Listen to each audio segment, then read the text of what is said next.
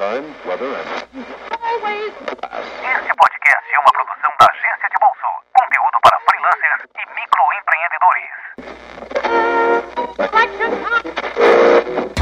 Prepare sua mente! Ajeite seus fones de ouvido.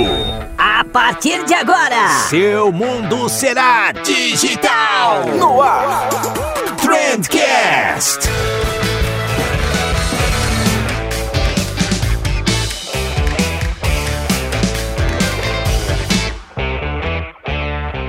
Salve, excelentíssimo ouvinte! Seja muito bem-vindo ao melhor podcast sobre comunicação e negócio que você já escutou na sua vida. Eu sou o Vinícius Gambetta e como tudo que é bom a gente faz acompanhado, hoje eu trouxe aqui o Rodrigo Maciel pra gente falar sobre gestão. Muita gente acha que tem só uma agência e esquece que toda agência é uma empresa, mas o fato é que se você tem um CNPJ, você precisa se preocupar com essa partezinha chata do negócio e é sobre isso que a gente vai falar hoje. Eu admiro demais o Rodrigo, o cara tem uma experiência no assunto fantástica. É, ele tem um reality show também sobre agência de publicidade, o cara é muito fera, a gente vai falar um pouquinho sobre isso também. Mas antes da gente ir pra esse bate-papo, eu tenho dois recadinhos pra vocês. Um deles é que eu tô organizando um episódio especial onde eu vou tirar algumas dúvidas de vocês. Então, se você tiver alguma coisa pra perguntar ou se você quiser completar alguma informação que você escutou por aqui, manda um e-mail pra contato@agenciadebolso.com que a gente vai ler ele aqui no ar, beleza? E o segundo recadinho é que a gente tá com uma pesquisa para que eu possa entender um pouquinho melhor o público que acompanha a gente por aqui ou pelo nosso Instagram, pelo canal do YouTube, enfim, uma pesquisa um pouquinho ampla, mas bem curtinha também. Então, se você for agora lá no nosso Instagram e clicar no link que tá na nossa bio, você vai poder responder essa pesquisa. Ela é muito importante pra gente, para que a gente possa trazer uns conteúdos da hora aqui pra vocês. Eu realmente preciso entender em que estágio de negócio vocês estão para poder focar a produção de conteúdo. Então, essa pesquisa é muito importante pra gente. Se vocês puderem me ajudar com isso e responder lá essas questõezinhas, eu agradeço demais. Não leva nem dois minutos, é bem curtinha. E o link pra responder tá lá na bio da nosso Instagram, beleza? E agora sim, chega de enrolação. Vamos lá falar com o Rodrigo.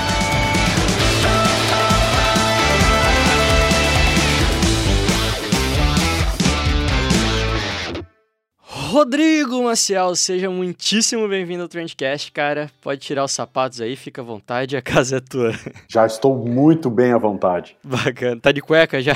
Cara, pijama conta? Meu Deus. Conta, conta. tá valendo, cara.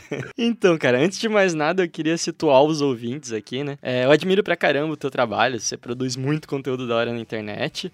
É, uma galera que escuta a gente muito provavelmente já te conhece, mas se alguém ainda não te conhece, eu queria que você falasse agora quem é Rodrigo Maciel, cara. Vai lá, Rodrigo Maciel por Rodrigo Ô, Maciel. Rodrigo Maciel.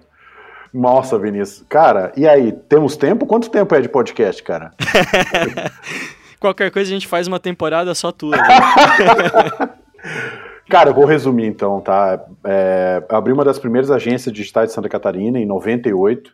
É, na época que tinha que se ajoelhar para vender, enfim, uma tristeza. É, enfim, passei por tudo, pela bolha, por a marolinha do Lula, é, cara, tudo, tudo que tu pode pensar. É, comecei essencialmente como uma produtora de sites, desenvolvendo sites, né? E aí em 2013, 2014 fui mordido pelo inbound e aí, cara, me apaixonei, nasci de novo, basicamente, porque eu tava bem desmotivado, eu já não aguentava mais cliente dizendo o, a cor que ele queria, eu não aguentava mais cliente dizendo como ele queria o layout. Porra, cara, eu tinha 13, 14 experiência. Não, que não se possa ouvir, óbvio. Mas tinha Aham. coisas que, bom, tu sabe, né? Tu trabalha na área, ou enfim. Sim, sim. É, tu sabe como é o sofrimento dos designers de plantão. E aí, cara, aquilo já não, não me fazia mais feliz. Eu me encontrei, nasci de novo no inbound. Enfim, dei uma pivotada na agência, parei de fazer desenvolvimento web, focado em desenvolvimento mesmo, né? Passei por um processo de faz- me transformar numa agência mesmo. Mas daí foi tarde demais. Eu, eu comecei a fazer algumas palestras aqui na região, a, a CIF, a Enflo, enfim, em empresas, né? E, Uhum. cara, fui pego pela mosquinha de compartilhar conhecimento, de sa- sabe essa palavra que veio agora recentemente, empreendedorismo de palco, que é pejorativa, mas eu me encontrei ali. Ao contrário que eu, eu tenho uma vivência, não, não, eu- o que eu compartilho não é de livro, né? É da minha vivência, mas eu me encontrei, cara, me apaixonei por aquilo. E aí, como eu, quando eu disse pra ti que já foi, tinha sido tarde demais, é porque eu, eu já não queria mais nem ter uma agência de inbound. Já não era nem mais aquilo que eu queria. E aí, cara, passei pra, pra vender. Comecei a. Imagina, cara, tu vender uma filha de 20 anos. Eu vendi a minha agência, cara. Então eu estou desde Olha só. 2018 é, num processo de reconstrução. E aí, enfim, contei toda essa introdução para te dizer que eu, efetivamente hoje, além desse processo, além desse processo de reconstrução, como comecei como consultor de marketing, e aí também não era aquilo. Como não sei se tu sabe, não sei se tu tá entendendo, mas eu sou um cara muito. Né? Inconfi- não, Nem agora- um pouco agora- acomodado, né? Agora, é, cara, mas eu não tava feliz também, não era aquilo. E aí, cara, quando eu, eu disse, cara, eu posso compartilhar um pouco dessa vivência de mercado que eu tive e ajudar outros, é, outras empresas, outras agências. E aí, enfim, em agosto de 2018 eu me pivotei de novo, né, e me investi aí como é, um consultor de agências digitais. E é o que eu venho fazendo até hoje, basicamente, desde agosto do ano passado, agosto de 2018, eu compartilho conteúdo para que as agências digitais possam ter as suas agências mais produtivas, mais enxutas e mais lucrativas. Porra, cara, sensacional, que massa. Eu sempre co- costumo falar pra todo mundo que vem trocar uma ideia comigo, né, que a melhor maneira de você aprender é se aprendendo com quem fez alguma coisa, né? Ainda que essa pessoa tenha falhado. Tem um evento muito massa que eu fui uns alguns meses atrás, que é o Fuck Up Nights. Não sei se você já ouviu falar. Cara, não me é estranho. É um evento onde vai uma galera que falhou miseravelmente na vida, assim, que faliu o negócio e tal, pra contar as causas. Mas não é tipo galera que falhou e deu a volta por cima e hoje tá bem. É a galera que falhou. Só, pra, só pra contar quais foram a- as merdas que aconteceram com elas na vida pra que outras pessoas não repitam, né? Do mesmo modo como tem dezenas, centenas de, de eventos que contam cases de sucesso pra te ajudar a trilhar um caminho. Claro. Eu acho que é muito massa esse negócio de você aprender com quem teve uma experiência e daí você não comete os mesmos erros daquela pessoa, você comete os mesmos acertos. Acho que é a melhor maneira de se aprender, né? É, e tu sabe, Vinícius, que é uma das coisas que eu falo muito, cara. Ali, quando eu parei de vender site, eu tomei um, eu tive uma atitude brilhante, cara, como um bom empreendedor, um empresário de visão, um cara à frente do meu tempo. Eu, em 2014, eu parei de vender aquilo que eu fui conhecido a vida inteira. Aham. Então, do dia pra noite, cara, eu disse, eu não vou mais vender site. Tamanho meu ódio da coisa, tu vê, tenta. e aí, cara, eu, eu parei assim, do dia pra noite. Bom, resumidamente, cara, é, foi isso foi início de 2014. Dezembro de 2015, eu cheguei pro meus funcionários e disse, caras, é 13 terceiro ao salário. Então eu tinha quebrado bonito, sabe? Mas hoje eu vejo que, cara, apesar da burrice da- do modo como a coisa foi feita, eu fiz a escolha certa, né? Então, Uhum. é, como tu falou, foi uma, uma falha, foi miserável, que burrice. Isso é uma das coisas que eu compartilho muito hoje. Cara, quer pivotar, quer fazer qualquer coisa, garante seis meses de recursos, garante, sei lá, oito, nove meses, mas não Aham. faz, não. Ah, beleza, agora vou. Não, calma. Até porque depois de um tempo você passa a ter mais coisa a perder, né? Se, se você resolve pivotar com duas semanas de empresa é uma coisa, com 15 anos é Claro! completamente diferente. Imagina, eu, eu não sei onde eu tava com a cabeça, cara. Eu acho que era o ódio tam, o tanto que. Mas enfim. Massa, cara. Então vamos, vamos entrar aí já numas dicas um pouquinho mais práticas já. Você empreende desde 98, né, cara? É, desde 98 eu, eu comecei. Cara, você já se deu conta que você empreende desde o século passado, cara? Quando eu falo assim, você parece muito um Ah. dinossauro, né? Cara, eu não Sim. sei se eu fico feliz, se eu fico triste. Não, é É experiência, cara. experiência, é. Pode ser, pode ser. Mas enfim, vai lá. Eu diria aí que mais ou menos uns 40% do nosso público é muito galera que tá começando, ou tá montando uma agência agora, ou é freelancer e tá migrando, querendo montar uma agência, alguma coisa assim. Cara, por onde que você acha que essa pessoa tem que começar, assim? Primeira coisa que ela faz, ela abre o site do Sebrae ou não? Tem, tem alguma coisa antes disso aí?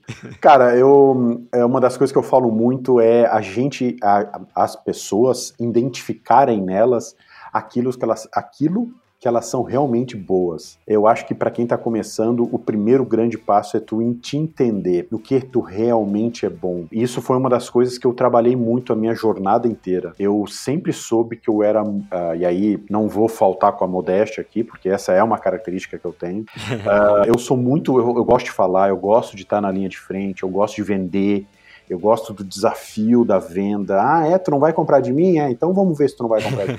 Então eu sempre gostei da parte da venda e isso foi o meu protagonismo. Isso foi a minha, a minha grande vocação na minha trajetória. Apesar que lá em 98 até 2002 eu fazia tudo. Eu cobrava, eu vendia, eu fazia o site, eu fazia o layout, eu, eu né, eu, fazia tudo. Mas uhum. uh, essencialmente a primeira coisa que eu é difícil às vezes, né, Vinícius? Talvez a gente vai estar falando para um gurizão de 18, 20 anos que está nessa busca, né, que, que está nesse entendimento de quem eu sou para o mercado, né? Mas, uhum. mas eu acho que é importante esse olhar para dentro. Tem o DISC, né, que é uma metodologia legal para a pessoa se conhecer, como ela é, enfim, tem uma série de metodologias que a gente começa a se entender. Mas a gente sabe, cara, eu acho que essencialmente a gente sabe aquelas características que mais nos definem. Por exemplo, o cara pode ser um excelente designer. Cara, então se tu é um excelente designer, começa a te exibir de uma maneira única no mercado, mostra peças, faz arte pro teu tio que é dono de uma lavanderia e faz ele ser a melhor lavanderia do bairro, faz ele ser o cara que tem as, os melhores cardápios, os melhores serviços. Começa a te exibir, te expor através dessas características que são predominantes na tua essência, né? Na, na enfim, na tua, no teu ser. Então, cara, eu acho que a primeira coisa para quem está começando é, é, explora ao máximo aquilo que tu faz de melhor. Uh, e aí, claro, isso é o empírico da coisa, isso é aquilo que a gente constrói. O segundo passo, claro, é não deixar de fazer uma,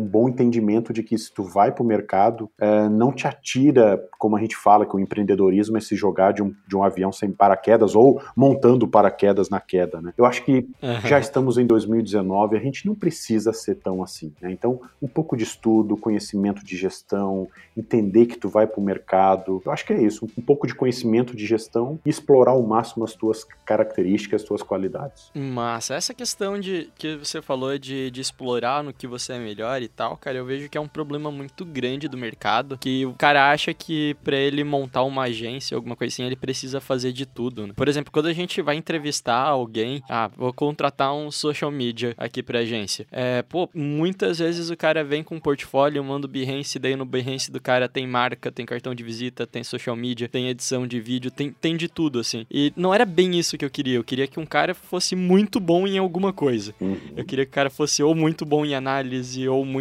bom em marca, ou muito bom em alguma coisa específica, né? E não que tentasse atirar para tudo quanto é lado. Eu acho que eu sinto falta, pelo menos, de profissionais mais especializados. Acho que pela, pela tua fala, você concorda comigo, né? Nossa, muito, cara. E, e essa. Uh não vou te dizer que talvez isso seja uma coisa é, generalizada, né? Mas de ser o generalista, né? De ser esse cara que o, um, tanto falam, ah, que tu tem que ser bom, que tu tem que explorar, que tu tem que fazer um monte de coisa que, cara, é, não dá, cara. Eu acho que o grande barato é a gente ser reconhecido por aquilo que a gente tem de característica bacana nossa, sabe? Então é isso. Cara, tu quer fazer um vídeo, tudo bem, bota isso ali, deixa no cantinho ali, mas reforça. Cara, tu é bom de fazer logo, tu é bom de fazer, sei lá, um layout de site, explora isso ao máximo. Sabe, Vinícius, eu tenho um, um, uma alegria, assim, de ter, eu, tenho, sou muito amigo de alguns ex-colaboradores e ver os caras, uhum. bom, tu falou que eu posso falar palavrão, ver os caras fodas que eles se, se tornaram, sabe? Ver os caras, não, ah, e não tô dizendo que, ah, pô, ah, o Rodrigo, não, é, é, eu dei a oportunidade só, cara, tem aqui uma vaga, vem aqui, mas poder dizer para eles, cara, eu vou falar do Carlos, tá trabalhando em Portugal agora, uhum. o cara tá especialista em e-commerce e ele fazia sites em WordPress aqui, e acolá, cara, mano, Mano, Massa. olha só como tu domina o WordPress, o, o,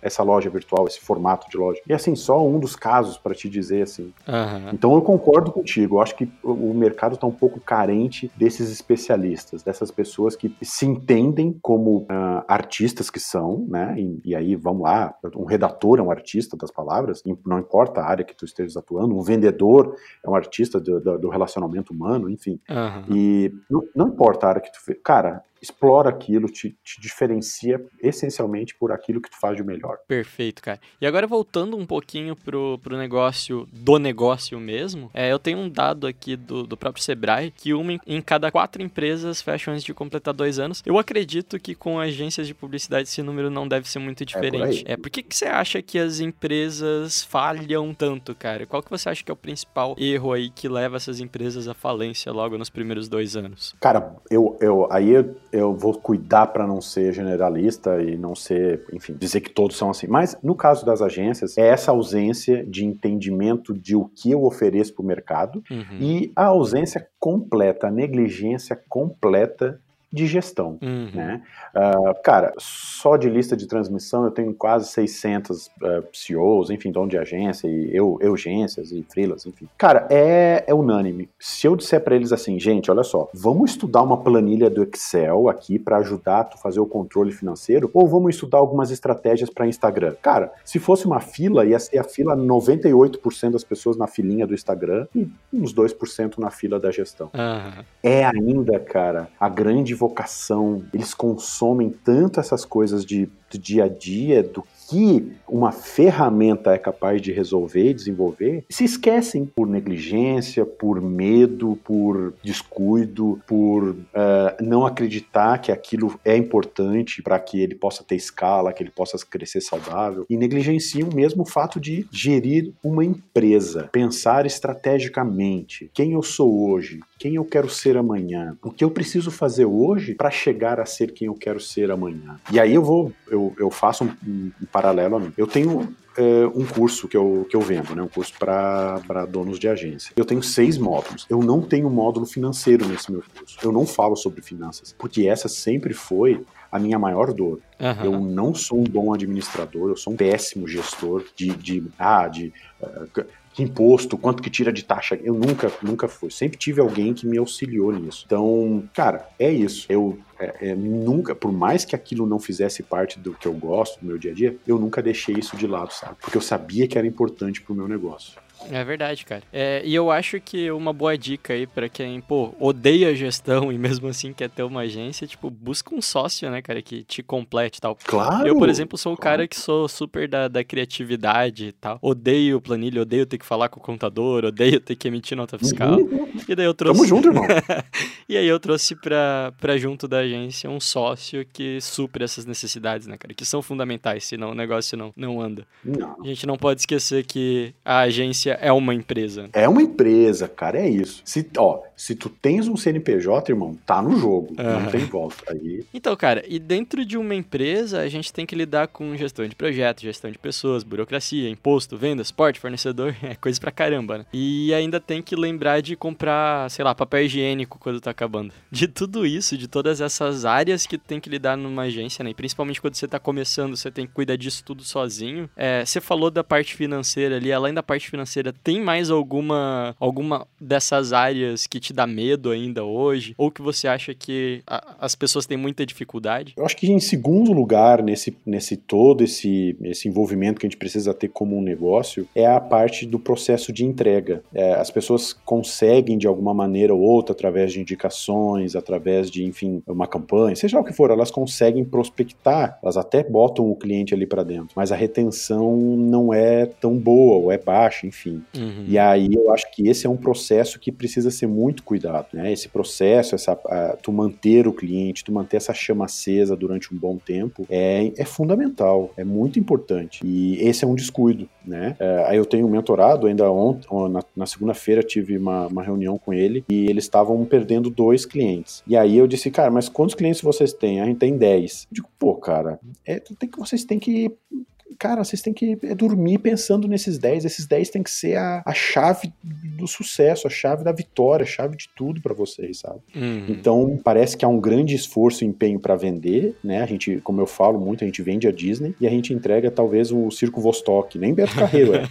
A gente entrega o Circo Vostok. E essa aí é o que é o grande dilema, né? Aham. Essa entrega começa a ser ruim, ela começa a ser desgastante, aquele dinheiro que foi lindo, porque a, a a conquista de um contrato é lindo, é, é- mas o dia a dia ele é desgastante, né? Então tu precisa manter essa chama acesa, não só de ti para com o cliente, mas como do cliente contigo. Então eu acho que além de uma gestão dessa de, de, de- de background, né, que é administrativa, financeira, a parte de entrega, a parte de produção, a parte de encantamento do cliente, isso é fundamental também. Eu acho que falta um pouco mais de processo, né, cara, dentro das agências. As Muito, agências tendem a, a levar tudo no. Ah, vai, vamos deixando rolar. Oba-oba. E Uhum. falta, pô, um processo bem definido para vendas, um processo bem definido é, para dar o kickoff de uma campanha ou alguma coisa do tipo. Um processo, pô, o que que tu faz quando tu perde o cliente, né? Qual, qual que é o passo a passo que tu vai tomar? Que é um negócio que a gente vê muito em empresas grandes, em multinacionais e tal, que a gente acha chato padronizar tudo Não é. e ter um Uhum.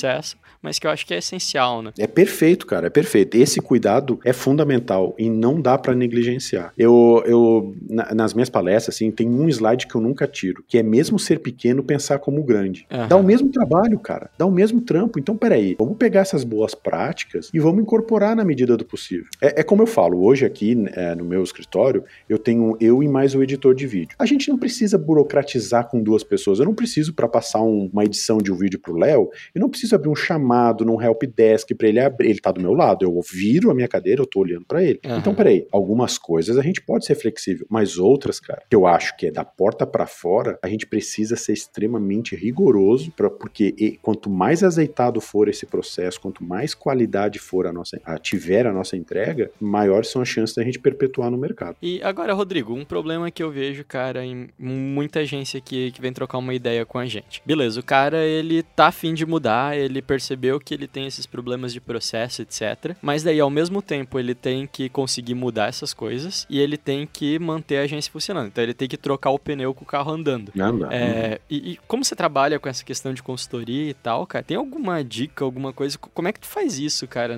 Como é que consegue mudar os teus processos, sendo que tem que dar conta de várias coisas que ainda estão rodando na agência? Sabe, Vinícius, uma- é, esse entendimento de ajuste, claro, é, eu acho que a gente nunca pode é, negligenciar isso, a gente pode mudar isso sempre. Mas eu costumo dizer que quanto mais novo nós somos, quanto mais jovem é a nossa empresa, mais rápido e mais fácil é desse ajuste. Aham. É, eu, eu me sentia lá na, quando eu ainda era dono da minha agência, é, eu, eu tenho dificuldade de, de, de, de falar esse verbo, sabe? Eu ainda estou preso a um passado. Aham. Mas vamos lá. Quando eu era dono da minha agência, eu me sentia um transatlântico. Eu me sentia o Titanic, vai. Eu me sentia aí um, um iate, sei lá, um, Aham. enfim, um Titanic da vida. É, e eu sentia que os meus concorrentes, eles tinham uma lancha. E a facilidade com que eles se adaptavam ao mercado era muito maior que eu. Aham. E, e aí, claro, eu tô falando isso de 10, 12 anos de mercado, onde eu, eu já tinha alguns processos, eu já tinha algumas coisas. Então, é, é um pouco mais complicado. Agora, eu vou fazer um paralelo a essa minha ex-agência, eu agora. Eu sou hoje um jet ski.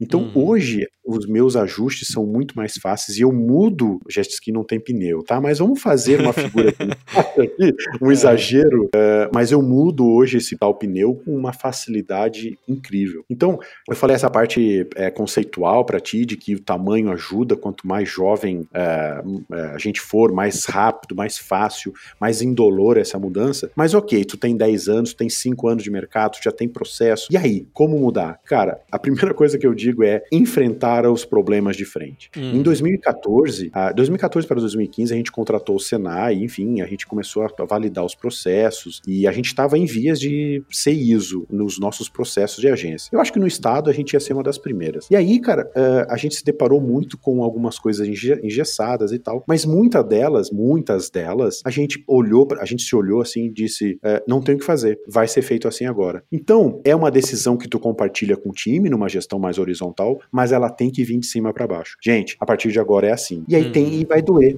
Daí né? arranca o pessoas- né? Não tem jeito, cara. E aí é o mertiolato daquele que arde ainda, não tem Aham. jeito. É aquele que, e, e tu tem que e tu tem que tu tem que impor, porque se isso é importante para os processos e para fazer, eh, ou nem que seja um, um- um período de teste, mas é importante que o time esteja junto, comprometido, tem que vir de cima para baixo, vai doer, tu vai ter uma espécie de, se tu tem um time um pouquinho maior, algumas peças podem vir a boicotar, é não forçosamente, mas às vezes por morosidade, por negligência, é, esquecimentos, enfim. Então é um trampo, cara, é um trampo. Tem que vir de cima para baixo, tem que ser na base da imposição. Claro, né? Tentando trazer o time sempre junto, aquela sem ser é, líder e chefe, né? Sem ser chefe, sendo mais líder. Mas basicamente, cara, é impondo. Não- eu não encontrei, eu não tive uma experiência. E aqui quando eu falo impondo, tá, Vinícius? Não, por favor, não é, não me considere um ditador aí. Ah, ele tá. Mas é que eu, eu entendo que algumas coisas que são pertinentes, que são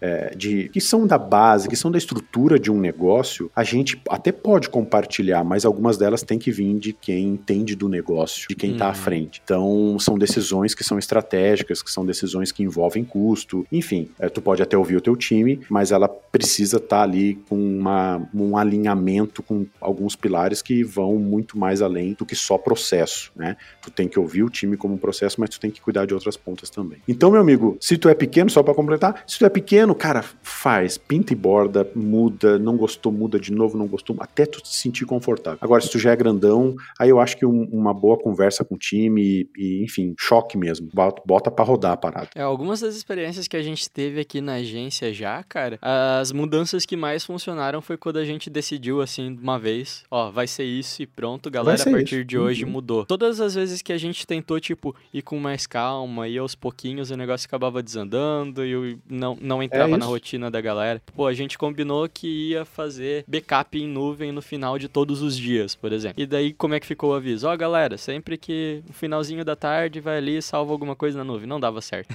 Não. não dava certo porque ele ficava meio que, ah, quando der, é, é isso aí, quando a corda um fica solta, né, Vinícius? Exatamente. Agora, a partir do momento que a gente puxou essa responsabilidade, falou, pessoal, agora todo job que a gente fizer, um dos processos, uma das etapas lá no nosso Kanban, antes de, de enviar para aprovação, vai ser fazer o backup na nuvem e tal. É, aí sim, depois que a gente colocou isso dentro de um processo, dentro de um passo a passo, e falou, a partir de hoje funciona assim, a, as coisas começavam a andar. Né? É, uma das coisas que a gente fez nessa última mexida, antes de eu, de eu sair, a gente compartilhou as expectativas de resultado e fez com que essas expectativas de resultado pudessem ser beneficiadas a eles. Então uhum. foi muito legal essa, essa, essa, essa conversa com o time, porque se a gente conseguisse bater lá determinados ajustes, enfim, a gente trocaria monitores que todo mundo estava pedindo há tanto tempo, sabe? A gente, ah, a gente conseguiu trazer eles de uma maneira. Cara, essa é uma vitória não só de uma gestão que vai economizar mais, que vai ter mais isso, que vai ter mais aquilo. Não, é de todo mundo, né? Esse vai respingar em todo mundo. Então não é só tu que vai ter mais um processo, uma etapa para cumprir. Cara, isso vai lá na frente, de alguma maneira, re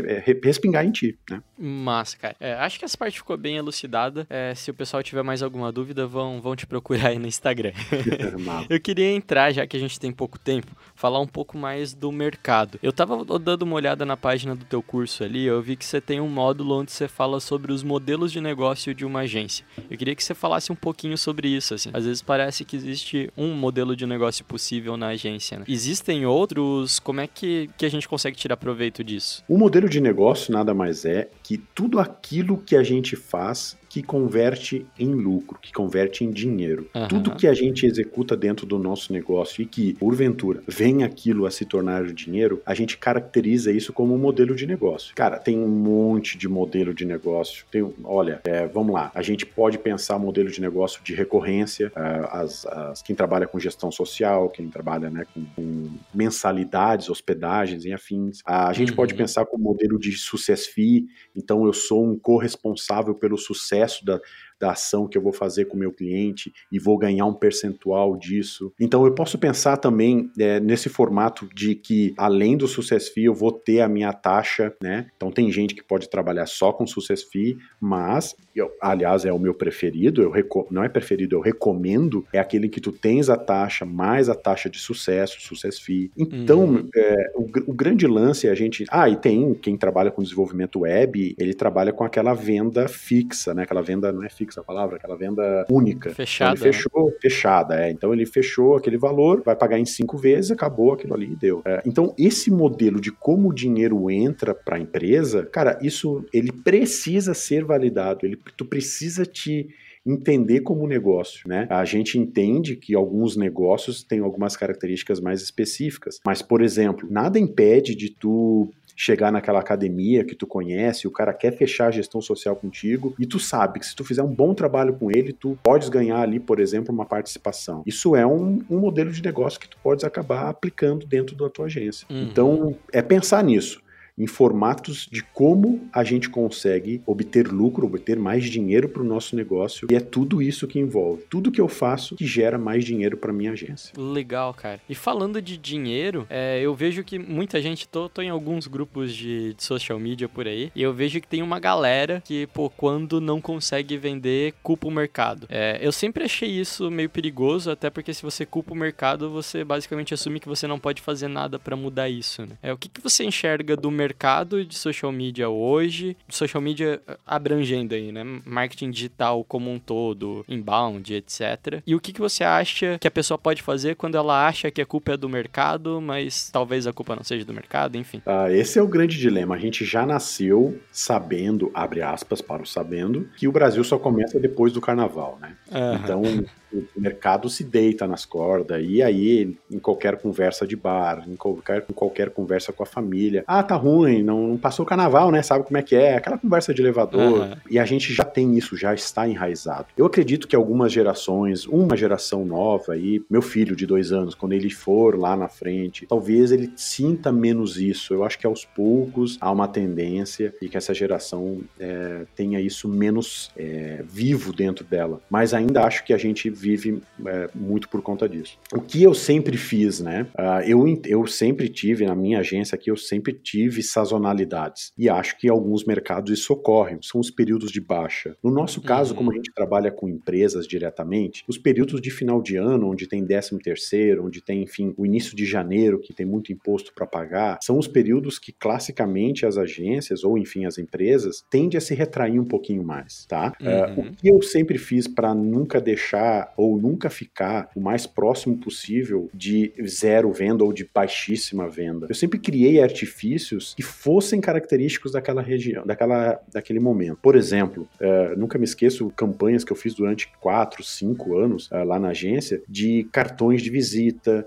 é, vi- virtual, né, digital, de cartões de visita, Aham. de mudança de Facebook, de mudança de capa de site, de mudança de banner, de envio de newsletter. Então eu criei um combo de final de ano porque isso é uma necessidade latente das empresas e muitas delas não se dão conta, porque a gente não oferece, né? Porque a gente não vai lá e diz, cara, olha só, tem isso tudo para fazer esse kit aqui, né? Então Você usa a sazonalidade ao teu favor, né? eu, eu usava a sazonalidade, a sazonalidade ao meu favor. É, esse, esse cuidado era, era eu, eu tinha muito. Então, assim, respondendo mais objetivamente a tua pergunta, eu acho que sempre tem um jeito, cara. Sam Neill, ao pé de uma árvore em Jurassic Park 1, disse: The life found a way. A vida encontra um meio, cara. E é assim, Aham. a gente sempre vai encontrar um meio para se a gente, cl- claro, cara, ainda hoje, olha só que coincidência, eu publiquei um artigo é, falando lá no meu blog falando sobre é, o que fazer com como que momento contratar o primeiro funcionário. E uma das dicas que eu dei ali é justamente essa, cara, a partir do momento que tu não tá conseguindo parar na tua agência para ter ideia que vai oferecer mais do que, cara, esse é o momento de tu ter alguém, bota alguém para executar algumas atividades e reserva algum período do dia para pensar no teu negócio. E isso, Uhum. eu, como eu falo assim, eu não, eu não, eu não tive grandes destaques, porque, enfim, eu tô no interior, tô em São Paulo, enfim, eu, eu culpo um pouco, eu coloco um pouco de culpa da minha falta de possibilidade de estar mais longe disso, né? Eu, eu tento achar um culpado no tudo, mas é óbvio que não. Se eu quisesse realmente ter feito algo de protagonismo na minha vida nesse segmento, eu tinha encontrado um jeito, né? Então esse papo de que eu sou do interior, não, mano, não tem nada a ver, não tem nada a ver. Eu tô onde tô, fiz o que fiz, foi porque eu fiz o que fiz pra chegar onde que eu tinha feito. Ah, nada resiste ao trabalho, nada resiste ao trabalho. Cara, me perdi na minha pergunta, na tua pergunta. Não, perfeito, cara.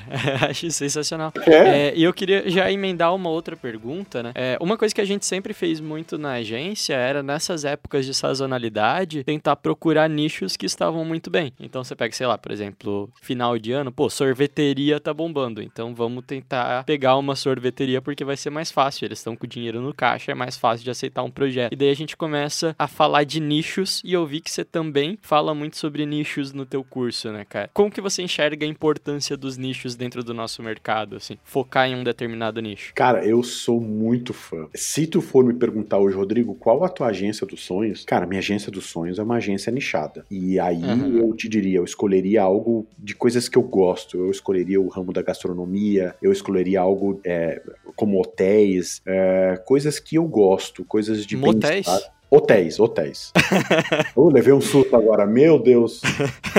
Pensei que eu já falar do motéis, um ato falho. Não, mas é hotel mesmo. E aí, cara, eu seria um cara focado nisso daí. Eu, eu tenho um, um, um cliente meu, um mentorado meu, que ele trabalha só com academias. E, cara, isso Aham. é lindo. Se as pessoas soubessem o quanto isso é lindo pro negócio delas, a, a, gente tem ações que ele executa, Vinícius, que ele pega aquela arte e ele põe lá em academias do Acre e lá nas nas academias do Rio Grande do Sul. Então, se tu quer escala, se tu quer processos em que uh, possas ter com menos esforço, ter mais lucro, trabalhar com o nicho é, é a grande sacada, cara. Então, além. Porque assim, vamos lá, a gente tem que entender uma coisa como agência. A gente tem que entender que o que a gente vende não é aquela arte que tá lá que gente vê. Aquilo ali é o resultado final, mas o que a gente vende é a hora intelectual dos nossos profissionais ou nossa. E essa hora custa um valor, ela custa, ela tem um custo, né? Então, se a gente quer ter mais lucro, a gente ou tem um preço com uma boa margem de lucro, ou eu reduzo o meu tempo de produção mantendo a minha margem de lucro. Ou seja, eu sou mais eficiente, eu entrego mais com menos tempo. E isso o nicho consegue preservar, porque tu consegue ser, os teus processos ficam tão azeitados, cara, ficam tão lisos que tu entrega muito mais rápido. Tu consegue, como esse esse rapaz faz, ele tu consegue com uma arte entregar dois clientes de lugares distintos, porque é, é marketing ge geolocalizado, né? Marketing vai ver ali só naquela região região, só naquela cidade,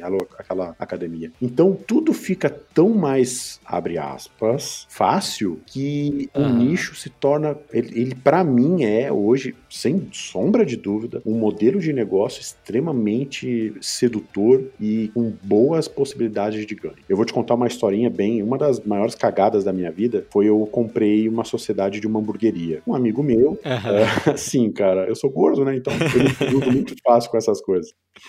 E aí, cara, nessa sociedade, eu comprei o lanche dele, ele disse, cara, fulano, olha só, que delícia isso aqui. E aí, eu, ele, cara, pois é, e aí papo vai, papo vem. Eu disse, cara, deixa eu te ajudar nessa parada, aí eu entro com esse meu trabalho de marketing. Bom, ele vendia 300 reais por mês, é, e quando eu saí em quatro meses de negócio, ele já estava quase 1.500, quer dizer, eu multipliquei em cinco vezes o faturamento dele, só com algumas ações de marketing. Bom, por que que eu contei essa, essa pequena historinha? Porque lembra aquilo que eu falei no começo, de a gente se encontrar e, e fazer aquilo que a gente faz de melhor, explorar aquilo? Pois é. Uhum. Como eu gosto muito de comer e trash food é a minha vida, cara, e eu, e eu manjo de marketing, cara, eu juntei os dois. para mim isso era tão natural que saía uhum. coisas que. Então, Olha só, de repente quem está nos ouvindo não percebe o quanto ele é bom, como ele tem mais feedback positivo com os clientes de coach dele, com os clientes de academia, de bem-estar dele. Ele não, ele não percebe que às vezes ele está batendo cabeça entregando lá para um e-commerce que é frio, que é gelado, que tem que vender só produto X e ele não desempenha bem porque ele não entendeu. Cara, presta atenção, gente. Olha para os teus clientes e vê, puxa, quem é que eu performo melhor? Cara, vai para cima desses caras, meu. Ok, não quero que a minha agência seja nichada, mas a gente, a gente tem um termo que a gente fala em negócio que é o spin-off,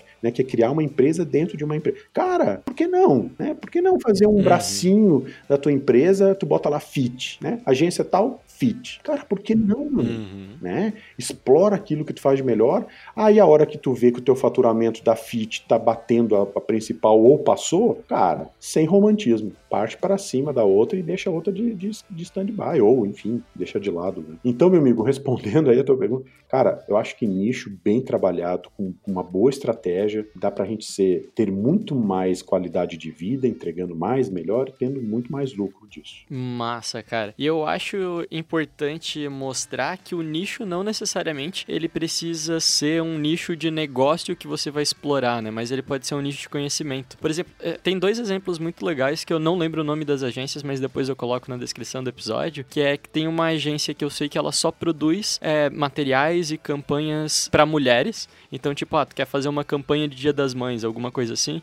Que tu contrata essa agência e ela faz toda uma campanha utilizando uma pegada mais feminina, né? Então toda a equipe é de mulheres e tal. Então tu consegue passar essa identidade muito mais facilmente. Né? E tem uma outra agência que trabalha mais ou menos na mesma linha, só que só com paradas ambientais. Então, pô, tu quer trazer uma pegada mais ambiental, sustentabilidade, esses negócios pra tua marca, tu contrata eles. E eles são uma agência, tipo, full house, eles fazem de tudo, fazem outdoor, campanha, TV, rádio, etc. Mas sempre com uma pegada sustentável. Então, você acaba pegando é, necessidades específicas e consegue suprir as necessidades. Né? Não necessariamente essas pessoas atendem um mercado específico, mas atendem uma necessidade específica uhum. desse mercado. É. Eu acho isso muito da hora. Eu, eu, eu gostei desse teu ponto de vista, porque a gente, e eu principalmente, caracterizava isso como valor, né? como um valor intrínseco daquela empresa.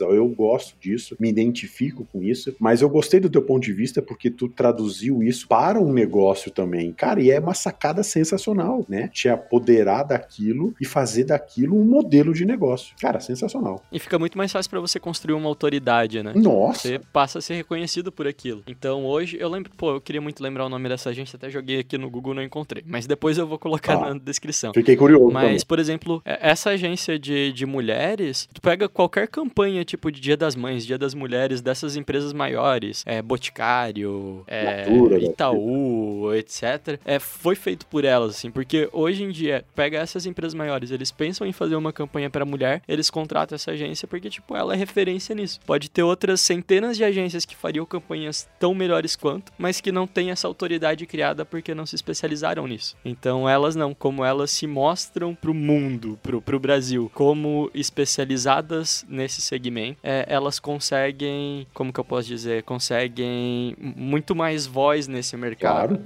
E eu acho que o grande barato disso é quando tu. Aí tu começa a escolher, né? Tu não é só mais tão escolhida, mas tu, pô, esse projeto me interessa, esse projeto, né? Esse nível de. Ah, isso acho que é muito da hora. É, massa, né? Essa é a melhor parte. Mas, cara, eu prometi pros ouvintes que eu não ia fazer episódios mais longos do que 50 minutos aqui, então vamos encaminhando pro final. Perfeito. Mas quem, quem ouviu a gente até aqui, curtiu o teu conteúdo aí, gostou de ouvir a tua voz, quer escutar mais a tua voz aí, é, fala um pouco de onde as pessoas podem te encontrar, dos projetos que você tem. É, ouvi falar aí que você tem um reality show muito da hora. Eu queria que você falasse um pouco mais dos seus projetos aí, cara. Tá, legal, cara. É, bom, vocês podem me encontrar basicamente é, no meu Instagram, o arroba. ro- Tu vai botar na descrição também, né? Vai estar tudo na descrição. Beleza.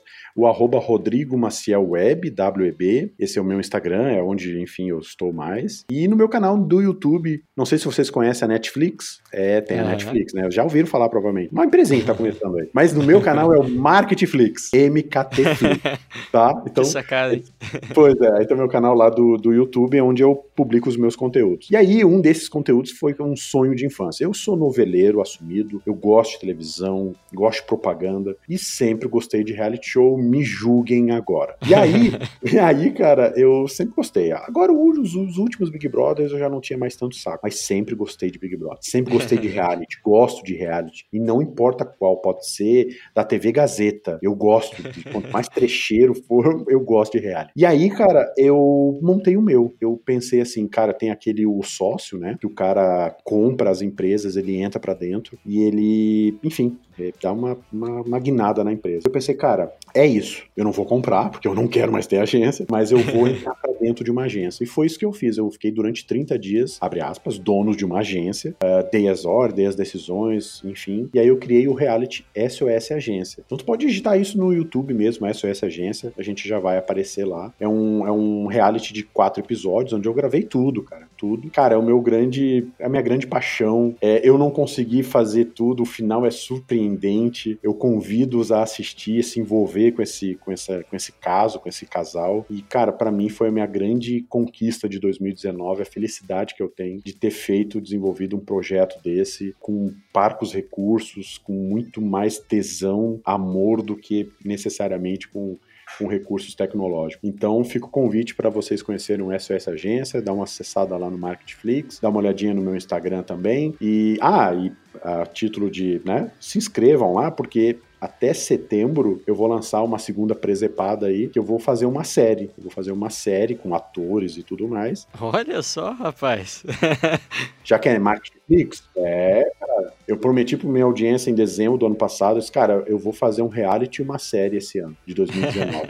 o reality eu já dei um cheque. Agora eu tô Olha em vias de terminar o roteiro, uma série muito legal. E até setembro aí a gente vai começar a gravar agora em meados de julho. E aí, enfim, produção e aquela coisa toda. Até setembro a gente vai lançar aí. Eu tô quase contando o nome do episódio do- da série aqui, mas, cara, eu vou ter que segurar um pouco mais.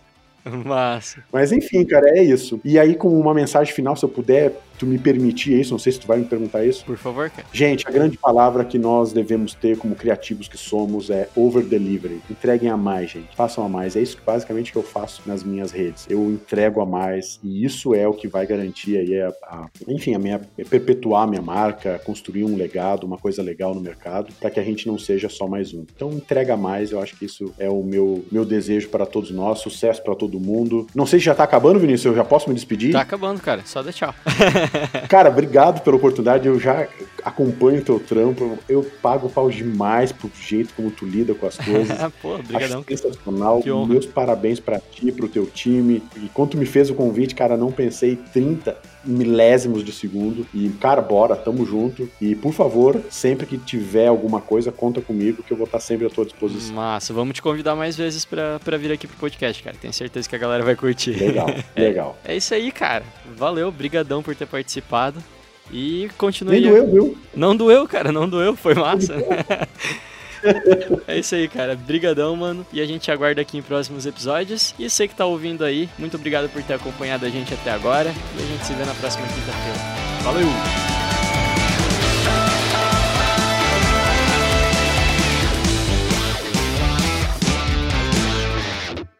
Este programa foi uma produção da Two Trend, publicidade de trás para frente.